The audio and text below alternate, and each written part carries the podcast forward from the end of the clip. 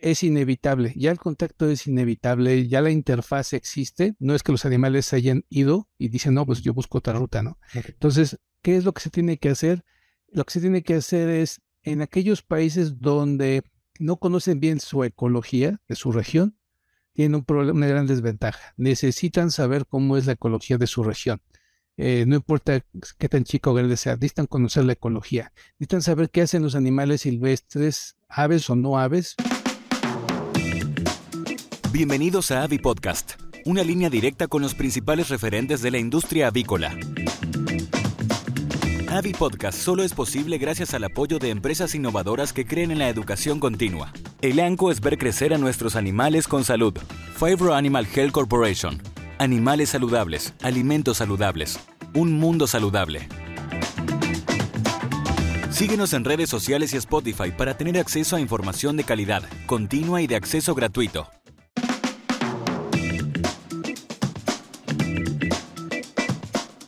Hola, bienvenidos a nuestro AVI Podcast, este centro para las conversaciones sobre temas relacionados con la avicultura, principalmente avicultura comercial, pero también con otros tipos de aves que están relacionados o que pudieran afectar de algún modo a la avicultura comercial.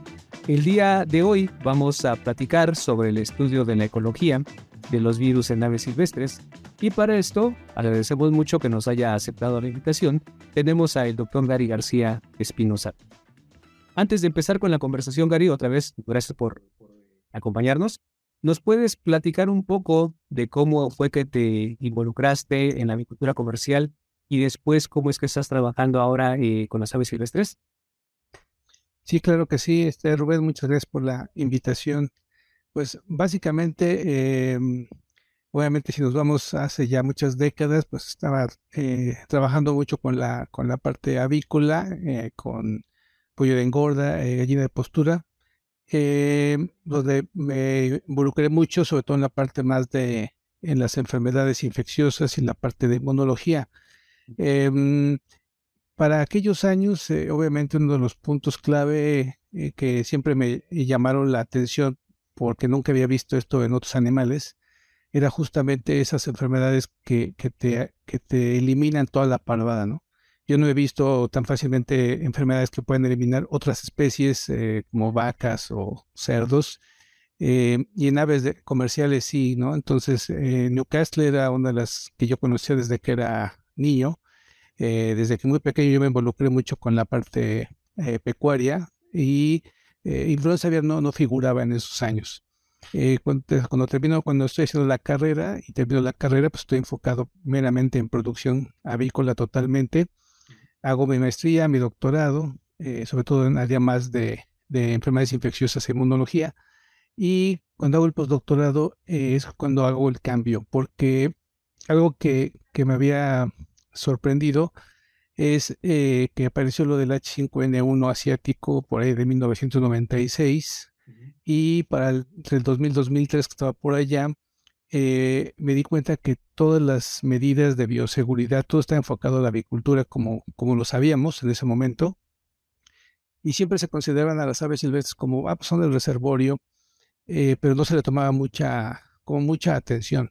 Y eh, lo que fue cambiando fue que empezaron a poner más atención en Estados Unidos por la posible llegada, era una teoría en aquellos años, de que el virus podía llegar a las granjas de Estados Unidos a través de las aves migratorias, que Estados Unidos y Canadá tienen una gran cantidad de especies migratorias que cruzan con otros este, continentes.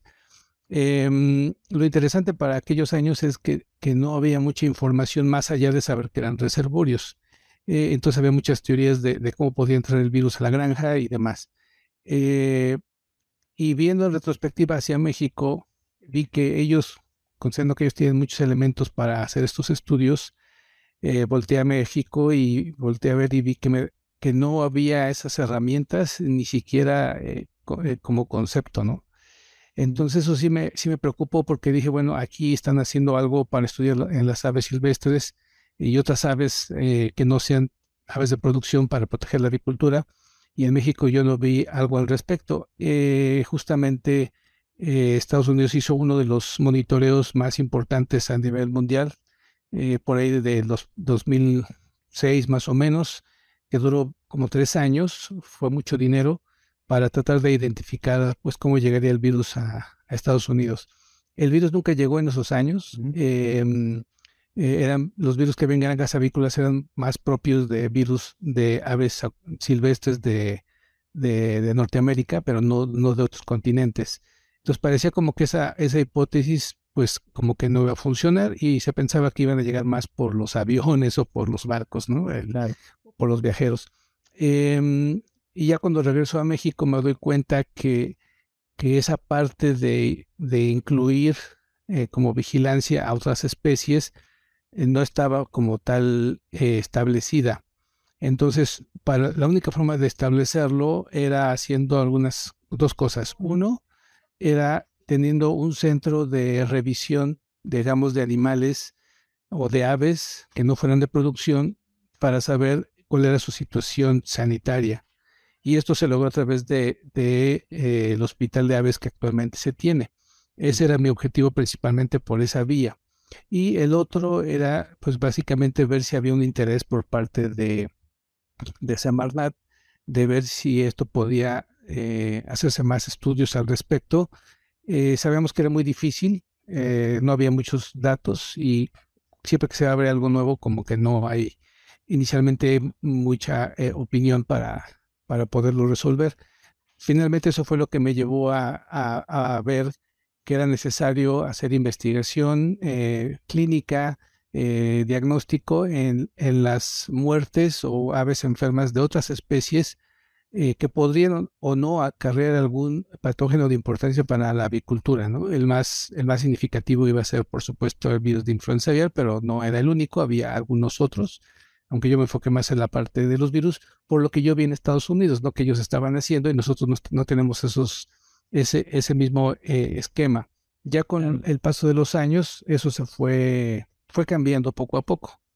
Sí, y que se necesitaba, por supuesto, ¿no? Porque si bien es cierto que el primer paso que mencionas, que fue el establecimiento del hospital para las aves de Mastro y compañía, pues también como que yo supongo que el tipo de pacientes que llegaban ahí, eh, más domésticos, no domésticos, sino que más como tipo mascotas para las familias, para las personas que gustan de este tipo de animales, pero quizá con cierta limitación respecto a lo que realmente es la representatividad de las aves silvestres, ¿no? Y de ahí ya lo que hiciste posteriormente con la expansión para precisamente ir al campo, a la recolección, a la búsqueda de muestras, para hacer estas investigaciones en las que estás trabajando. Pero bueno, platicas cómo, cómo empezó esta historia. Ahora ya quisiera preguntarte, en este estudio de la ecología de los virus y la interacción que puede haber entre las aves silvestres, aquellas que también se llegan a denominar no convencionales y las aves comerciales, que evidentemente para la mayoría de nuestros eh, quienes nos ven y quienes nos escuchan les interesa la parte de la agricultura comercial. ¿Cuáles son las áreas de oportunidad de este estudio de ecología de virus? Básicamente, em, actualmente, y aquí vamos a sumar otros, otros puntos de vista, eh, digamos, tal vez hace unas tres, cuatro décadas, eh, los primeros brotes relacionados directamente entre animales silvestres y las granjas avícolas eran muy claros. Eh, están publicados en Avian Diseases, donde, por ejemplo, las granjas realmente estaban a pocos metros de los estanques donde llegaban los patos silvestres, no había eh, mallas, no había separación, no había tanto cambio de, calzado entre los trabajadores que iban de la granja hacia su casa o hacia el, donde estaba el estanque. Y esas, esas, esas cosas que se vieron se fueron poco a poco mejorando. Pero hay que tomar en cuenta que para aquellos años la cantidad de granjas avícolas no es la que tenemos recientemente. Eh, los espacios eh, que el ser humano ha ocupado, eh, digamos, de la vida silvestre, del paisaje o de la ecología, han disminuido. Actualmente esto de decir que nos vamos a acabar los ecosistemas, ya es una realidad. Los ecosistemas ya están más que impactados. Si uno ve los mapas este, globales, eh, hay estudios donde claramente son muy pocos los países a nivel mundial que tienen todavía reservas naturales significativas. México no es uno de ellos, por supuesto, y hay otros países que tampoco no lo tienen. ¿Y esto qué significa? Significa que con el objetivo de alimentar a la población humana que va creciendo este, año con año, o sea, es de las pocas especies eh, que siguen creciendo, no, van hacia abajo, sino van hacia arriba a nivel mundial, implica alimentar a esta población, en el caso de la avicultura, pues con pollo y con, huevo principalmente, y un poquito también de, de, pavo y otras especies, según la región, como patos o faisanes.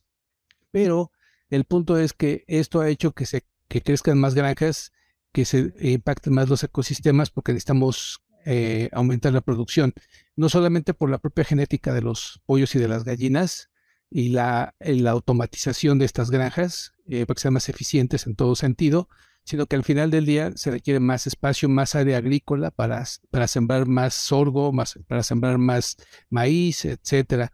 Y eso que uno pensaría que no pasa nada, es que a muchas aves silvestres se logran adaptar, aunque uno lo crea, se logran adaptar a la modificación del ambiente. Y entonces resulta que tienes eh, sembradíos muy extensos donde puedes tener aves silvestres que obviamente se van a comer algo de ese grano, pero van a defecar en ese lugar también. Y no estamos hablando de 100 aves o 1000 aves, podemos hablar de, miles de aves. Y entonces todo esto se, empieza a mantener. Eh, por ejemplo, los brotes que hubieron en Europa fueron muy claros en el sentido de que las aves justamente están donde están los sembradíos, donde están las granjas. Entonces, es inevitable, ya el contacto es inevitable, ya la interfaz existe, no es que los animales se hayan ido y dicen, no, pues yo busco otra ruta, ¿no? Entonces, ¿qué es lo que se tiene que hacer? Lo que se tiene que hacer es, en aquellos países donde no conocen bien su ecología de su región, tienen un problema, una gran desventaja. Necesitan saber cómo es la ecología de su región. Eh, no importa qué tan chico o grande sea, necesitan conocer la ecología, necesitan saber qué hacen los animales silvestres, aves o no aves, pueden ser otros animales, incluso marinos, en su región, porque tienen que identificar cuáles son los, eh, las cadenas de transmisión. Si bien ya se sabe cómo se transmite el virus de influenza había prácticamente por la ruta fecal oral y en el caso de las granjas vía directa por los aerosoles, eh, está muy documentado eso, y entre más cercanos estén es más fácil. Pero cuando hablamos ya a nivel de ecología, el problema es que necesitamos saber dónde están esos animales, cuál es el comportamiento de esos animales, y ahí es donde algunos van a encontrar sus factores de riesgo. Entonces, puede que en alguna región tengamos menos aves acuáticas, pero tengamos otro tipo de aves, como las garzas. Puede ser que tengan más especies diversas de pájaros o menos especies de pájaros. Dependiendo del, entorno, puede ser que atraigan animales eh, de otras especies que no sean aves como los mamíferos, los predadores. Y algo importante depende de la región. Hay lugares donde tenemos, eh, por ejemplo, perros eh, ferales, ¿sí? que finalmente ya se forman parte de ese ecosistema, ¿no? o gatos también ferales, y otras aves que se vuelven ferales. Y entonces, creo que lo que se tiene que hacer actualmente es, cada quien en su región debe de identificar sus factores de riesgo y ver cómo los puede minimizar. No los vamos a poder eliminar, porque hay una competencia real por los recursos naturales.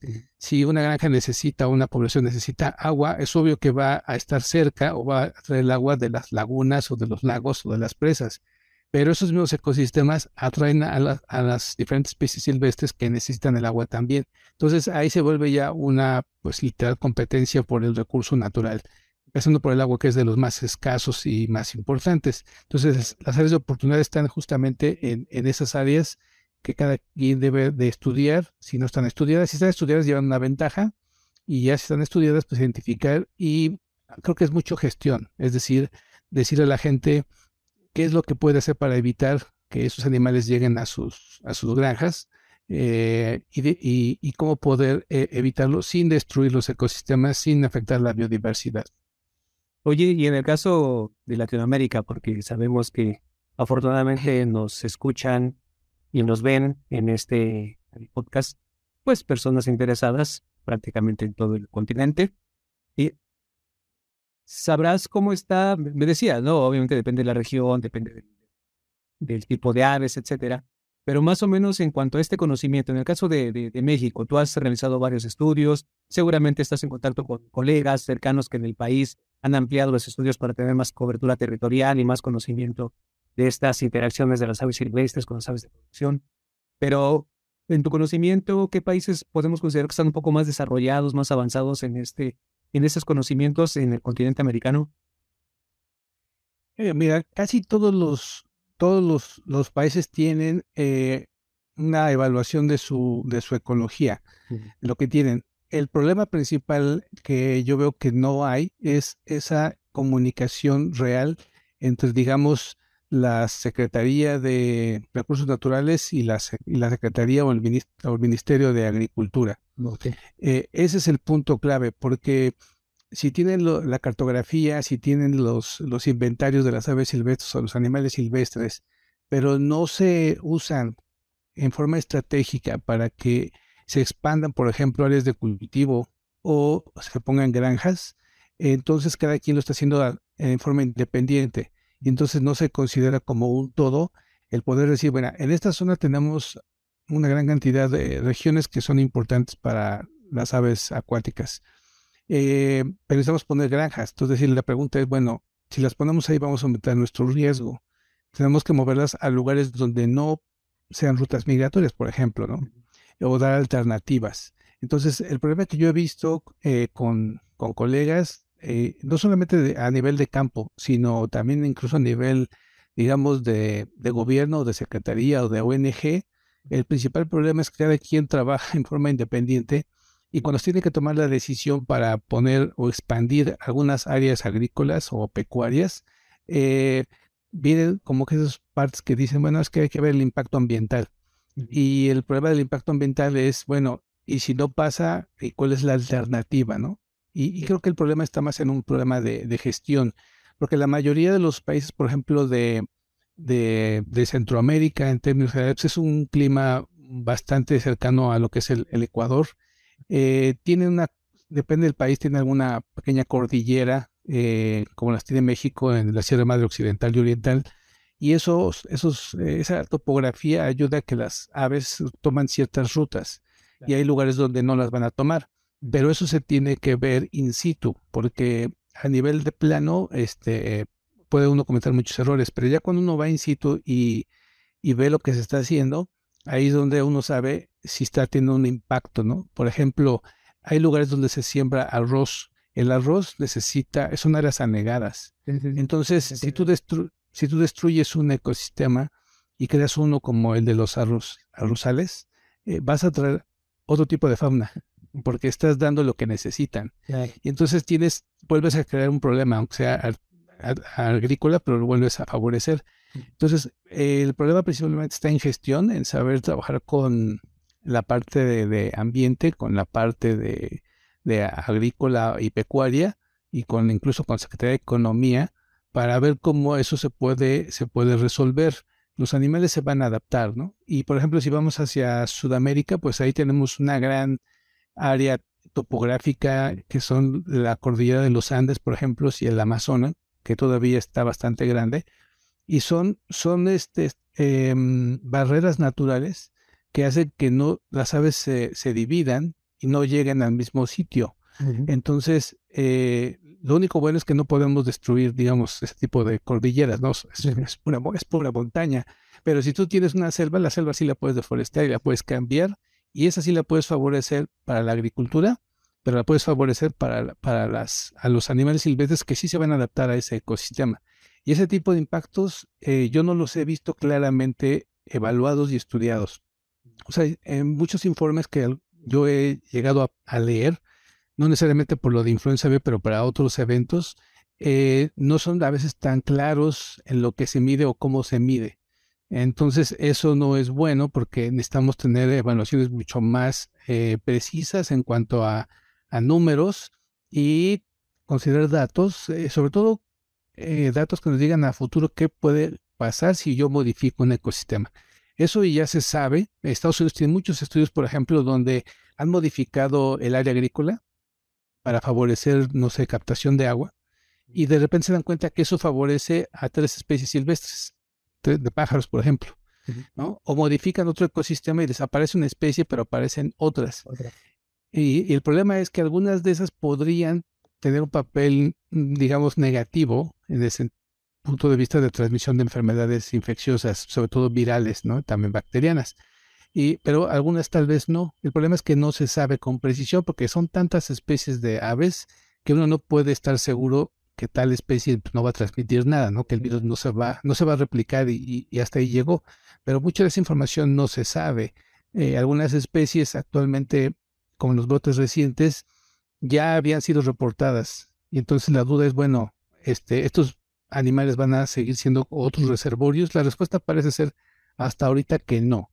Pero, eh, pues como eso no se está haciendo vigilancia con precisión, pues eh, es, una, es una lotería, ¿no? El saber si sí o si no. Sí, porque ahí estás hablando de muchos factores, es decir, la adaptación, el ser humano, la modificación del medio ambiente para cubrir ciertas necesidades, la adaptación de las especies eh, animales a esos cambios. Y lo último que mencionas, finalmente la adaptación de los microorganismos también a esos cambios, ¿no? De, los hospederos, los que pueden desaparecer, a los que podrían infectar ahora, cuál va a ser su comportamiento, muchas cosas impredecibles. Entonces, las áreas de oportunidad de este campo, como, como lo mencionas, pues son, son muchas, ¿no? Y desde el punto de vista de vigilancia episodiológica, ¿qué, qué esperamos? ¿Qué, ¿Qué es lo que opinas respecto a esto? ¿Qué se puede hacer en términos de vigilancia episodiológica? Fíjate que eso es una pregunta bastante, es recurrente y la respuesta la voy a cortar muy rápido solamente en los impactos. Mm. Eh, si uno revisa los libros, viejos eh, y manuales y algunos todavía vigentes y de los protocolos de la, de la OMSA o de la OMS o del CDC o del USDA-AFIS de Estados Unidos, entre otros ejemplos, eh, son los mismos, el protocolo ya existe, ¿no? Tú tienes que hacer una vigilancia tomando ah, en forma eh, activa algunas muestras de estas aves en, épocas en las que sabes que hay congregación de estas aves, previo para saber eh, qué virus están circulando. Eso ya se hace desde hace décadas, eso no es nuevo, ese es el, mismo protocolo. ¿Cuál es el problema? El problema es que nadie ha podido identificar, y ese es mi punto de vista, puede ser que alguien tenga una publicación que diga lo contrario, pero no de serlo sería una excepción. La mayoría hacemos, digamos, vigilancia, o sea, hace vigilancia de un patógeno, eh, en el entendido en que tú vas a encontrar ese patógeno que pueda afectar, por ejemplo, a la avicultura. El problema es que el escenario que yo he visto en mi experiencia es siempre ocurre primero el brote en una granja avícola, aunque sea pequeñita, y después lo haces retrospectivo. Es decir, ah, ya tuve un foco en una granja de pavos, una granja de pollos o de gallinas en tal región, busques el, eh, encuentres el virus patógeno y después te vas a buscarlo. El origen. El origen, pero ya es posterior. Ajá, posterior. Sí, sí, sí. y, entonces vas en desventaja, el virus ya te ganó. O sea, el virus ya llegó primero, ya se estableció, se adaptó, causó un brote. Y entonces el problema de la vigilancia es que nos, nos dicen nada más más o menos qué es lo que está circulando, pero no nos va a poder decir cuándo ni cómo va a venir el siguiente brote. Ahí es donde vienen las medidas de, bioseguridad de la granja, que por mucho que se implementen, si es una zona de alto riesgo, va en un momento va a tener algún pequeño foco, tal vez pequeño, pero lo tendrá. Y al final las medidas contraepidémicas eh, son las mismas, es decir, si una, una vez sale positiva en una parvada, esa parvada básicamente es eliminada, en la mayoría de los casos es eliminada prácticamente. Y después viene ese problema porque eliminas esa parvada. Entonces, esa parvada, que son muchos miles de aves eh, de corral, tienen el virus, tú vas a eliminar esas parvadas, los vas a enterrar, eh, vas a sacar toda la cama. Y cuando hagas eso, vas a diseminar el virus inevitablemente, ¿sí? porque son muchos kilos de animales y muchos kilos de cama. Si la entierras dependiendo de la zona, hay lugares donde tú no puedes perforar ni 10, centímetros porque es, duro el piso, ¿no? Aquí en México tenemos zonas de tepetate donde no puedes romperlo realmente. Y si lo quieres hacer, sale carísimo. Y hay lugares donde sí puede ser una, una excavación mucho más eficiente y enterrar. Pero luego tienes los mantos freáticos. Entonces, el problema que yo veo al final es que la enfermedad está bien conocida, eh, por mucho que el virus haga sus mutaciones y se adapte, al final del día las medidas son las mismas, es decir, tienes que tener la bioseguridad, tienes que eliminar las parvadas positivas, tienes que disponer bien de la cama de, de los cadáveres, avisar y notificar, pero no podemos hacer algo más, porque eh, mientras el virus ya circule en vida silvestre, pues nosotros no podemos controlar la vida silvestre. Eh, a lo mejor uno pensaría, pues ahí yo he escuchado y he visto cosas que la gente hace con tal de alejar a las aves. Le digo, sí, pero las aves están 24 horas 7 trabajando y activas. Entonces, en algún momento de la noche o de la madrugada, las aves van a regresar o los animales van a regresar cuando tú estás dormido. Eh, eh, es, es, muy difícil mantener eso, ¿no? Entonces, en las medidas, creo que las medidas que se tienen actualmente son las mismas de hace varios años. Eh, y lo único que estamos viendo realmente es que se está diseminando cada vez más, ¿no? Ahorita ya ver el virus en varias zonas, tanto en aves domésticas como silvestres, era un escenario en su momento este, como teoría, actualmente ya es una realidad. Las medidas son las mismas y por eso yo voy al punto anterior, que mientras no se establezca o se gestione bien dónde se van a poner las nuevas unidades de producción avícola en la región y no se evalúe al mismo tiempo el impacto que va a tener, no solamente por destruir la parte ecológica, sino por la transmisión de enfermedades, eh, creo que esto lo que estamos haciendo es poniéndonos más en, riesgo, ¿no? Va a, haber, va a haber más focos mucho más frecuentes tal vez eh, no tan severos si tomamos en cuenta la bioseguridad y en los países donde se aplique la vacuna, pues ayudará. Pero ya la presión que hemos ejercido sobre los ecosistemas, mm, ya estamos en ese punto. Eh, ya no podemos revertirlo, no podemos quitar las granjas, no podemos modificar los ecosistemas otra vez como estaban antes. Somos muchas personas en el planeta y eso es lo que hace muy difícil, eh, en mi opinión, crear eh, protocolos distintos. La mayoría de los protocolos actualmente son ajustes pequeños en algunas pruebas de diagnóstico, en incrementar un poquito el número de muestras de la vigilancia, pero en realidad la decisión al final es la misma. Es si me sale positivo, ¿qué hago? Bueno, pues voy a cuarentenar esta zona, nadie puede entrar a esta zona, vamos a suponer que fuera un ecosistema que tuviese un, brote, como los, se han escuchado reciente, pues cierras y cuarentenas, nadie puede entrar a esa zona, y los turistas, ¿no? Hasta que pase el, episodio. Si son granjas, haces lo mismo. Cuarentenas, elimines lo que está ahí adentro. Entonces, eh, creo que de los, estas medidas, por ejemplo, adicionales, eh, Estados, Unidos, Estados Unidos las tiene muy bien implementadas. Yo las vi eh, y la gente respeta, ¿no? Es decir, no toques ni extraigas cosas de la vida silvestre. O sea, si este es tu, tu terreno, pues esas son tus funciones y no hagas cosas que atraigan a los animales, no los alimentes, no les des fuente de agua, fuente de alimento porque los atraes, ¿no?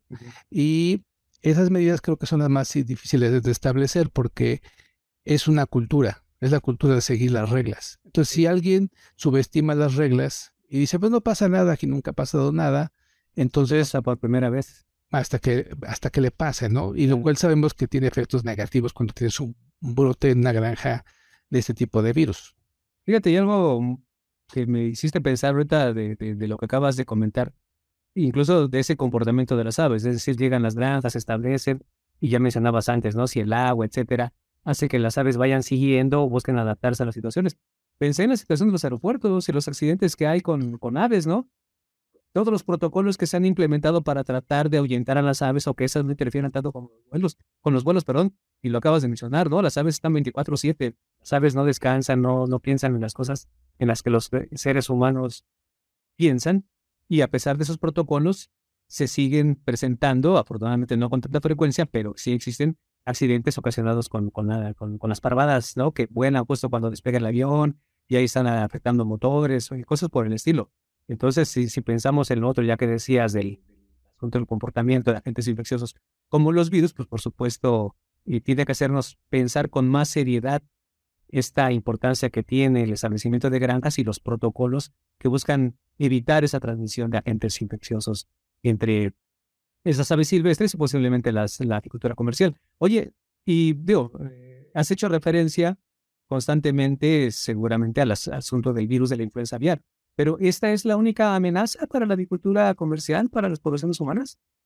Eh, no, no es la única. Hay evidencia indirecta muy interesante. Eh, más o menos después del 2000, después del H5N1, su primera, pues, su, primera ola, básicamente allá en China, eh, había, la teoría de que las, de que las granjas podían ser diseminadoras o diseminadoras de patógenos no solamente que llegara un ave o un animal silvestre y la, y la introdujera a la granja, sino que al revés.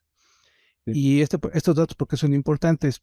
Porque mm, el impacto es negativo cuando, cuando tú das la respuesta que es sí, y la respuesta es sí.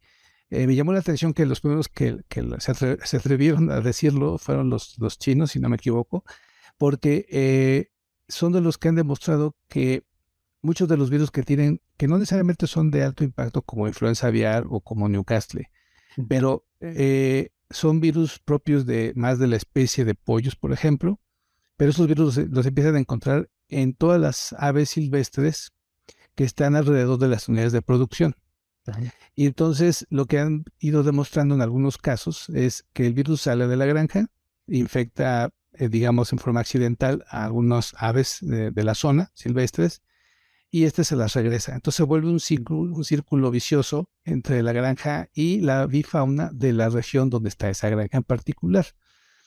Y entonces ese, ese escenario eh, ha mostrado que muchos de los virus se perpetúan, no solamente de, aves de corral como los pollos y gallinas, también, por ejemplo, los chinos tienen mucho eh, granjas de patos, entonces muchos de los virus de patos, como astrovirus, parvovirus, etcétera, que están en las, en las granjas de patos eh, domésticos, también los encuentran afuera, ¿no? Entonces, hay publicaciones donde ellos han encontrado eso no son los únicos. Eh, también hay reportes, por ejemplo, muy aislados, pero los hay para virus de Newcastle, por ejemplo, en vida silvestre, que, que son, de alguna manera, vienen de, vienen de lugares donde están las granjas.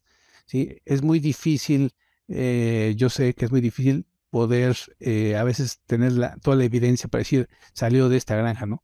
Pero sí coinciden, o sea, sí hay mucha información que coincide que los virus que están en granjas los tienes de alguna manera el, las aves o animales silvestres que están alrededor de la granja, lo cual tiene bastante sentido.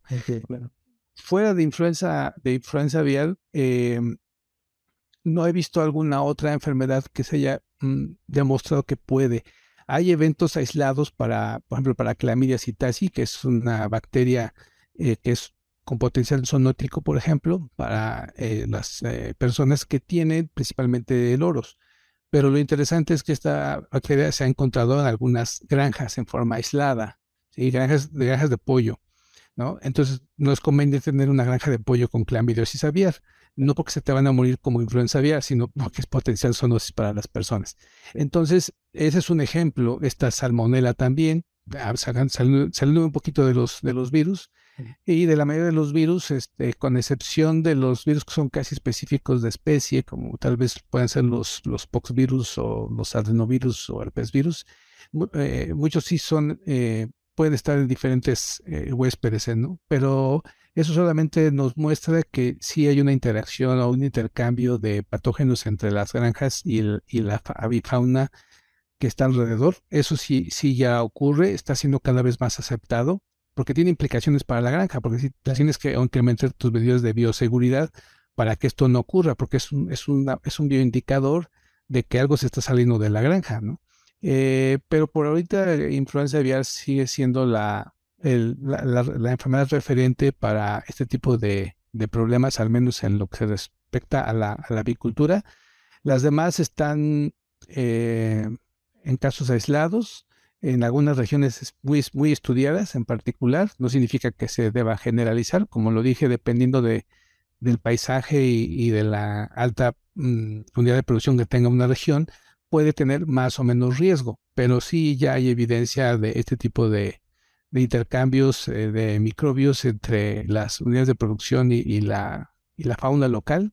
Eso sí ya está bastante eh, mencionado, eh, eh, publicado por estudios epidemiológicos en, diferentes partes del mundo. Y la percepción de la agricultura comercial para estas amenazas, es decir, ya lo comentas, ¿no? Hay información de lo que en teoría podría ocurrir de hace varias décadas, se confirma en la actualidad por los eventos que se han reportado recientemente, pero en términos generales, ¿cómo ves la respuesta o la percepción que tiene la industria agrícola en este sentido, porque pienso en, países, por ejemplo, México, ¿no? Donde el volumen, la, industria avícola tiene una aportación muy importante para, para la alimentación humana. Y aunque tenemos un territorio en superficie muy grande, la realidad es que la industria avícola está eh, regionalizada, algunas áreas con un gran volumen de la producción, y entonces los riesgos la transmisión directa entre granjas puede ser, pero también la transmisión entre, entre granjas a través de la avicultura, de, perdón, a través de las aves silvestres, pues puede incrementar ese, ese riesgo, ¿no?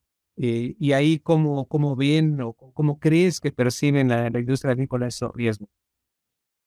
Em, es, es, difícil responder porque te lo voy a poner de esta manera. Eh, todo va dependiendo de, de, tus, de tus actividades, ¿no? Entonces, si me pongo en el zapato, en los zapatos del avicultor, pues obviamente tu objetivo número uno es que tu patrimonio que tienes, o sea, esos millones de pollos y de gallinas, eh, no se te muera nada, por ninguna razón, ¿no? Aunque no tiene que ser influenza, puede ser otras causas, ni por micotoxinas ni nada de eso, ¿no? Entonces tú buscas que, que tu patrimonio esté completo o tenga las mínimas pérdidas. Mantener eh, a los empleados que te ayudan, ¿no? Y pagarles. Y luego, pues obviamente vender ese producto inocuo para que la gente lo consuma de forma segura. Entonces, esos son los objetivos eh, que tendría el avicultor como primera instancia. Y luego viene una parte que es la que hay que, que, incorporar y que no es fácil, que es la de esto que le llaman actualmente en México, por ejemplo, empresas socialmente responsables. ¿Qué significa eso? Significa que eh, aplica más para las industrias, pero puede aplicar también para la avicultura, que es decir, ok, genero empleo, eh, doy un producto inocuo a la población para que se alimente, tengo yo mi, mi, mi patrimonio del cual vivo, pero necesito cuidar de alguna manera el ecosistema donde estoy, porque ese ecosistema finalmente me la puede devolver. Si yo no tengo cuidado en lo que estoy haciendo, eh, yo voy a pasarle un problema, digamos, a la naturaleza y ella me lo va a regresar como ya mencioné. Esa parte creo que es la más eh, difícil eh, porque los humanos tendemos a resolver nuestros problemas inmediatos y no es tan fácil pensar en los problemas del tercero. ¿sí? Y entonces, este, si logramos eh, tener mejor conciencia y decir, bueno, hago esta función importante en la parte avícola, pero debo de ayudar o mitigar el efecto negativo que se puede crecer hacia los ecosistemas. Eh, esa es la forma, digamos, en la que se debe de ir trabajando en esa dirección. No, no es fácil porque para muchos eh, en el pasado yo he visto que cuando fue lo de influenza aviar, por ejemplo, eh, ¿qué hace la gente cuando se entera de eso? Pues yo supe, ¿no? Y, lo supe por otras fuentes, pues a dispararle a los patos, ¿no? Este, son una amenaza, ¿no? En vez de buscar entender el problema y tratar de no hacer eso. Eh, y no nomás es esa, por ejemplo, te puedo poner ejemplos totalmente de otros animales que no sean de la avicultura, donde si lo etiquetas con una, una enfermedad, como por ejemplo los murciélagos que están etiquetados por muchos coronavirus, por ejemplo, que son reservorios, pues alguna, algún sector de la población va a tratar de eliminarlos. Eh, ¿no? Y entonces eh, no se trata de eso, se trata de decir, bueno, entiendo el problema y veo qué puedo, qué puedo yo hacer para que no tenga yo esa interacción tan constante con el ecosistema. Entonces creo que se tiene que trabajar mucho en esa concientización de la población en general, no solamente del, del, del, avicultor, sino de cualquier persona que esté en el área agropecuaria o que tenga un impacto en el ecosistema, debe pensar siempre en cómo preservar eso que está ahí, porque ya está claro que el ecosistema eventualmente eh, nos va a regresar eh, ese patógeno este, de alguna u otra manera en algún momento determinado. ¿sí? Entonces creo que eso es lo más difícil. Eh, creo que me, no he escuchado eh, con claridad que alguien diga estoy haciendo esto y protejo el ecosistema, sino que es busco proteger mis prioridades. En el caso del sector oficial, lo tengo que incluir aquí también, su objetivo es muy específico, ¿no? Que no que diagnosticar temprano brotes de influenza aviar. Sí, pero también hay una contraparte de, cuidar el ecosistema. Y entonces ahí regreso, ¿no? Si no se gestiona, si no hay una cultura de, cuidado del ambiente, entonces eh, no vamos a lograr como sociedad eh, disminuir o mitigar eh, los problemas futuros sanitarios. Los protocolos ya están, desde el punto de vista, ya están los protocolos, están los laboratorios, son mínimas las cosas que tienen que hacer eh, hay gente para hacer la vigilancia, eh, pueden faltar recursos, pero al final todo esto eh, es una forma de, pero lo que queremos es mitigar el problema y la única forma es estando consciente y evaluar el riesgo en, los, ecosistemas donde estamos trabajando. Oye, y para esta evaluación del, riesgo, la cantidad de gente involucrada, investigadores, líderes de, de, proyectos, estudiantes, eh, quizá unos cuantos eh, de pregrado, como dicen en algunos países de Latinoamérica, de licenciatura, como decimos nosotros, obviamente los, los de posgrado. ¿Cómo ves esa, esa situación, ese, ese interés para dar cobertura? Obviamente, mientras mayor conocimiento haya, pues mayor posibilidad de, de planificaciones, de estas estrategias, como dices tú, para mitigar el riesgo. ¿Cómo ves esa parte de investigación en ese, campo para fortalecer tanto al gobierno como a los propios agricultores? Em, hay un sector de la población y hay un sector de los estudiantes que sí están conscientes del de, eh, impacto que hemos tenido los humanos en el planeta. Tan es así que hace unos años pues salió una, una publicación donde estamos en el antropoceno, porque prácticamente pues ya modificamos el planeta, ¿no? Los recursos y todo a favor del ser humano. Y entonces si hay una población eh, que sí le interesa, y dónde, eh, dónde está el, talón de Aquiles, como se diría aquí en México, eh, se requieren los recursos para no solamente financiarlo, sino para pagar a los, al personal que va a colectar las muestras, que va a hacer trabajo de campo. Eso, eso, esos trabajos son caros, pero son, son necesarios. Entonces yo veo, la debilidad la veo ahí justamente, e, en, esa parte. Em, eh, se necesita tener eh, una partida pues, mucho más amplia económica para que la gente, eh, los profesionales de la salud y otros profesionales afines puedan participar en este tipo de, de actividades.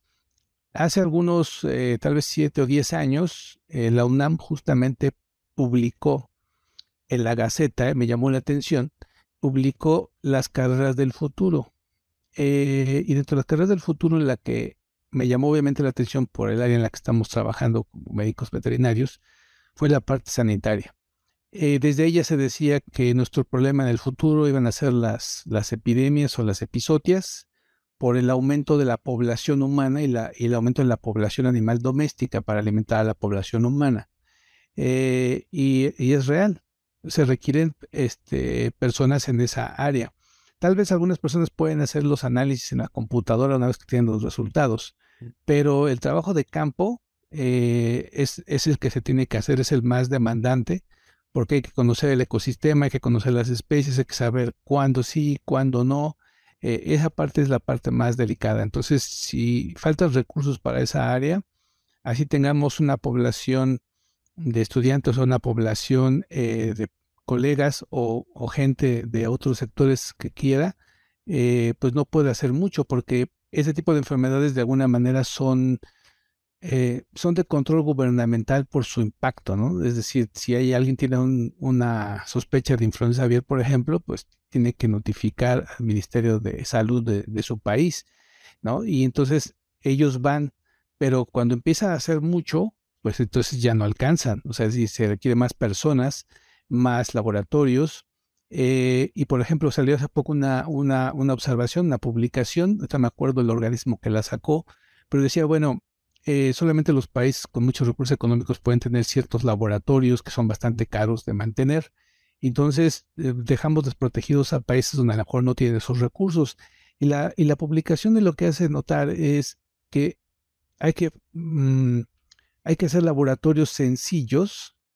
Eh, y yo, creo que tú recordarás, por ejemplo, los laboratorios que tuvo México hace ya muchas décadas, antes del BCL3 que se tiene ahorita aquí en Palo Alto, en Coajimalpa, donde era eh, no había tanto de filtros y demás cosas eh, automatizadas. Eh, esos funcionaban y el artículo propone justamente que en países con pocos recursos, que debe permitirse de alguna manera este tipo de infraestructuras que no son tan caras en su mecanización, automatización, pero que sí permiten poder apoyar al diagnóstico rápido de, sospecha de enfermedades. Entonces, mm, llegamos a ese punto donde sí se necesita mm, personal, sí se necesita, lo comenté, eh, pero se necesitan recursos. Si no hay los recursos, eh, pues no se puede contratar al personal este, calificado, ¿no? Y, y es delicado porque estamos en, en, justamente en esas etapas de, del antropoceno en la cual tenemos focos de por todos lados, no poquitos, pero ahí están y necesitamos estarlos este, vigilando desde varios ángulos, aunque estamos trabajando desde el punto de vista de los ecosistemas. Eh, algo que, que, que, señaló, por ejemplo, el SENACIC en el caso de México, con lo de influenza aviar, y estoy totalmente de acuerdo, es que los béticos veterinarios que trabajan en clínicas veterinarias a nivel rural, no los que trabajan en las, en las corporativos de avicultura, ni tampoco los veterinarios que trabajan en hospitales en ciudades estrictamente, sino los veterinarios que están con una clínica a nivel rural, son los primeros que se van a enterar de, los, de, las, de las enfermedades o brotes de enfermedades tanto en animales domésticos, sin importar la especie, como de animales silvestres. Y eso me ha tocado verlo, son, son los que están ahí. Entonces, si a estos médicos veterinarios no se les apoya, este, que son nuestra primera línea de defensa, pues es delicado, porque entonces quién más se va a enterar de, de, de un amor, de lo que está ocurriendo. Entonces, esto del sector de área veterinaria en área rural se volvió hoy en día mucho más importante de lo que se, se pensaría. Y que lamentablemente yo creo que en varios de los países de Latinoamérica compartimos la problemática, ¿no? De cómo el gobierno federal distribuye recursos, obviamente, para la manutención del país, y que lamentablemente la parte de, investigación en términos muy generales y recibe poco apoyo. Y ya si nos vamos al aspecto específico, por ejemplo, de la, de la salud animal o de la investigación en salud animal, este, todavía hablamos de menos recursos, ¿no? La competencia, digamos, cuando hay una convocatoria para un proyecto de investigación, pues la competencia es grande, varios grupos de investigadores que quieren acceder al recurso, pero que lamentablemente por la disponibilidad solamente algunos de ellos tendrán acceso a esto. Y entonces, pues tristemente traemos, caemos en una especie de círculo vicioso donde la necesidad está ahí, es conocida, pero el acceso a los recursos para lograr avanzar pasos más grandes, ¿no? Evidentemente, los pasos se han dado, lentamente se, se ha avanzado, se conoce mucho por esos grupos de investigación, pero no se avanza tan rápido porque pues lamentablemente no está en el top en de las prioridades que tienen los países en términos generales, ¿no? De, muchas exigencias de la sociedad, pero que no se pueden atender todas de manera simultánea. Sí, es, eh, por eso ahí esa, esa, esa parte del médico veterinario rural eh, debe, ser, debe ser apoyado, porque no solamente, digo, no es solamente para que vea la parte sanitaria de enfermedades de importancia, sino al final del día el que tiene que certificar que los animales están sanos o clínicamente sanos, eh, pues son, son los médicos veterinarios que están ahí en esas zonas rurales. Entonces, no solamente es por la parte sanitaria, sino es por, por conocer todo el entorno este, olvidado, ¿no? Esas áreas rurales, eh, hay muchas en el país que están olvidadas, pero, pero eh, sufren de, que les faltan recursos económicos, sufren porque les falta alimento de buena calidad y aparte de eso, pues tienen animales eh, más susceptibles a enfermedades, ¿no? Que les puede transmitir a ellos enfermedades. Entonces, eso es un círculo que se tiene que, que romper para que sea un círculo productivo a nivel rural, digamos a pequeña escala. Digo, eh, la influenza aviar está muy bien identificada por los avicultores y este, grandes avicultores y por los veterinarios oficiales, pero la parte rural no se puede olvidar porque hay mucha gente que tiene necesidad y está, pues está marginada y no debe de ser, ¿no? También tiene animales y se tienen que, se tiene que hacer algo por ellos. Sí, claro, y la, su, su subsistencia depende en buena medida de eso, ¿no? De, de lo poco que, pueden sembrar, cultivar y evidentemente que complementa con la parte de los animales para el autoconsumo. Gary, muy interesante todos los eh, comentarios que has hecho sobre esta, este tema de la investigación de la ecología de, virus en aves silvestres y la posible interacción que pueden tener con aves de traspatio, con aves comerciales, con aves denominadas no convencionales y por supuesto la importancia que tiene para la agricultura comercial y cómo todos deberíamos de estar un poco más involucrados, más atentos y más actualizados sobre lo que puede eh, acontecer ¿Algún comentario extra que quieras hacer respecto de este tema? Pues el único comentario es eh, que, seamos un poco más eh, empáticos con, con, nuestro entorno. Eh, sí es importante concentrarnos en nuestra especialidad, en nuestro trabajo cotidiano, pero siempre buscar que lo que hagamos beneficie y, en la medida posible pues mitigar hacia otras áreas, aunque no sea nuestra principal área o vocación o especialidad, porque al final, pues, aunque parece un cliché, ¿no? Pero en realidad, pues todos estamos en el mismo planeta, todos estamos en, algún lado, en el mismo país o misma región, y entonces, eh, si cada quien ve por sí mismo, pues este va a ser muy difícil que podamos resolver eh, problemas este, globales o problemas este, amplios de la región, ¿no? Entonces tiene que haber un poco más de empatía con los demás para poder este, mitigar los problemas. Sí, ampliar la comunicación y este, abrir también a veces nuestras áreas de interés, ¿no? Porque a veces también yo creo que por la misma escasez de recursos es probable que pues se esté investigando, se esté trabajando en un campo, pero no se difunda de manera inmediata sobre qué estoy trabajando porque pues me pueden ganar el, el tema o, pueden competir por mí cuando hay alguna convocatoria para, recursos. Yo creo que es una visión muy interesante la que tiene respecto a, esto. Antes de, de, concluir, quiero hacerte un par de, de, de preguntas. Eh, la primera, en tu opinión, para los jóvenes veterinarios y otros eh, de carreras afines para este campo en el que tú te estás eh, desarrollando, ¿qué crees que puede hacer la diferencia entre lograr tener el éxito y, no hacerlo tan, bien? Pues básicamente es comprometerse con, con la actividad que, que se quiere realizar, o sea, comprometerse en realidad.